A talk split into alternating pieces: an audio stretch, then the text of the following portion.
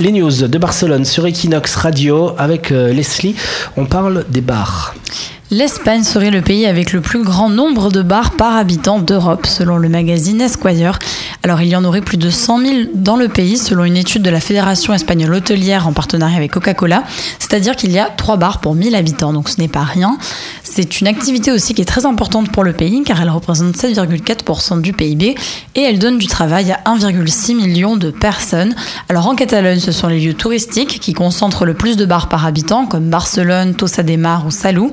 Dans la capitale catalane, il y a quand même plus de 4260 bars, on a du choix. Et selon une étude, 42% des Espagnols vont régulièrement dans les bars. 26% euh, y vont pour prendre un verre en compagnie et 65% associent les bars à l'amitié car c'est un lieu où on va entre amis.